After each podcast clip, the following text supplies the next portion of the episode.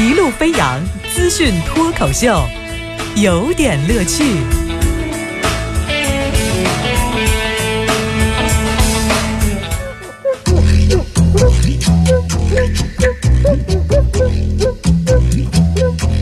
有点有评，加叙加意，中心思想有点乐趣。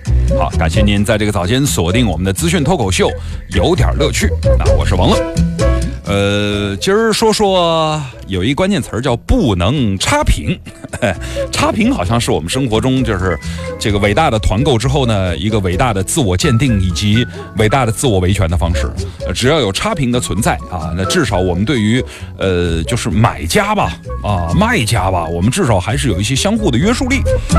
那说到这儿的时候呢，我们就得说说今天的这个差评，得从哪儿说起？从校服说起。这媒体呢前两天呢就关注到了呃访华的。美国总统奥巴马夫人米歇尔参加了北京师范大学第二附属中学的这么一个这个活动吧。这个活动现场呢，哎，就是大家就开始讨论呢，就是也没有讨论米歇尔到底这个书法怎么样啊，啊，米歇尔到底会不会唱卡拉 OK 呀？啊，米歇尔到底那个就是跟奥巴马的这个情感有没有一些这个其他的花絮花边呐？就没讨论这个，关注到的是这个北京师范大学第二附属中学的。校服啊，纷纷使用“丑爆了”这样的一些文字。那些网友认为说，北京师范师大二附中的这个同学们穿的这个校服，确切的说是那件宽松的、没有身材的、没有差别的、没有腰翘的，呃，这是蓝白运动校服，太减分了，特别是在外国领导人面前给差评。这个事儿就像一个火苗一样，在整个的微博空间、微信空间呢，铺天盖地的，大家开始吐槽了。呃，虽然呢，对于不该用运动服做校服，看法和分析这个各有不同，但是这个衣服丑到爆是一个共识。其实校服啊，就是我们回头回想起来呢。这一个比较广泛的说法是，校服是出现在这个战争之后，有部分的家庭呢，它相对比较艰难，学校为了使贫困家庭的学生不因为穿着而产生自卑感，也防止有钱的孩子们就在这炫富啊。那么因此呢，统一着装，后来这个观念被大多数的学校所接纳，并且呢，校服呢就正式的兴起了。我觉得学霸能不能也这样治他？治理学霸的唯一方式就不要再考试了，他那个不会形成我们的自卑感吗？哎，不过，但是也有网友的认知呢，我倒是觉得这个认知也有道理哈。那说二十一世纪了，就是不是上个世纪那个一个铅笔盒几本书，一个什么那个就是之前的那种黄军包啊，就就一身校服，我们就没有差别了。现在孩子身上东西太多了，你手机、你的鞋子、你的文具。你的发饰，甚至是你的 iWatch 的手表，你你要不你都给统一了？你想攀比真的太容易了，就这个能不能达到这个效果？就是有没有这个，是不是一瞬间闪现出来更就是另外的一种更扭曲的价值观？不好讲的。但也有人说，你看校服千篇一律啊的这个男女同款呐，省去就是性别差异，你看就可以防止早恋。呃，其实颜值高的根本穿什么都一样，丑穿什么都不行啊。我也有评论认为说，这个既不能展现男女正常成长过程中性别特点的这样的服饰，不利于青春期少少男少女们建立一个正确的性别的意识，也不利于建立性别的自信。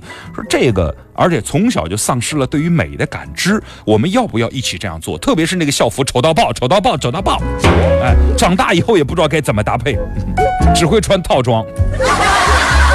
这是一个事儿哈，当然，在最近的时候爆出一消息，东莞的出了这个有学生的微博发了微博说，东莞外国语学校事先没有通知这个校服的价格，就给孩子们就发了校服了，而且这个校服是先斩后奏，这价格多少钱呢？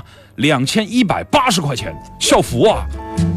后来呢，就是问学校说怎么回事呢？我们说我们发了十二种不同季节的衣服，一共十八件，所以总价两千一百八，这不算贵呀。这个负责老师还说了，我们这个是由市教育局联合多部门招标定价的，这个标准将会在全市的直属中学里头执行。那么这次你看到，你看我们有夏装，是吧？就反正总之，我们最便宜的九十，最贵的二百一。而这个你看，这个你说贵吗？这不贵呀。我们总价是两千一百八，这个是合理的。好了来那个老师说，这个价钱虽然比以前是贵一点，但是呢要好几倍，你怎么不说这个话呢？反正这个事情呢，大家就正在质疑之中。一件一百块钱的校服被冠以天价校服，可能不对，但是一次十八件，这个阵势也是很大的。哎，反正对了，夏天那个短裤也是一百块哈。那我就想想看，这个按照他这个逻辑，可能会有这样的一种对白方式，是吧？师傅啊，您这个肠粉多少钱？呃，你你先吃，你不要问价钱。啊，师傅，我吃不了二十份，你给我上这么多。哎，二十份是应对不同口味的需要嘛？那你一共收我多少钱呢？我收你二百五十块钱。我吃一顿肠粉，我要二百五十块钱。你看嘛，咱有叉烧啊，有鲜虾，有牛肉，加上糖水、餐具、服务，平均一个才十块钱。你说老板心黑的人，你有没有良心？那老板，我能不能只吃一份啊？我这一经售出，概不退换。你见过校服可以退吗？我们是多部门联合定的价。那我可以叫同学一起来吃吗？你不能啊！你见过校服有人分着穿吗？我们要求统一服务。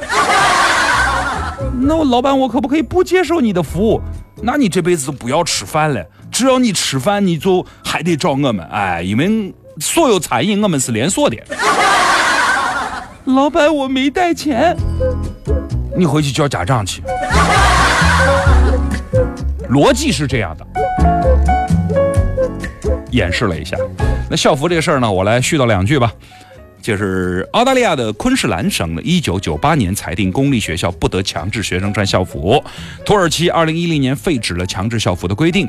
英国大家都知道，对于服装严格要求的，在英格兰和威尔士儿童的学校的家庭就有规定，就是公立学校呃有有权要求这个孩子必须要穿着校服来上课。但是很多的校服在校园里或者是隔壁的平价商店是可以买得到的，并不以价格作为校服的约束方式。当然也。也不会一次性打包要求你卖到买他两千块钱的校服，这个服务还是蛮豪华和周到的啊！去说解读公理，吐槽释放压力。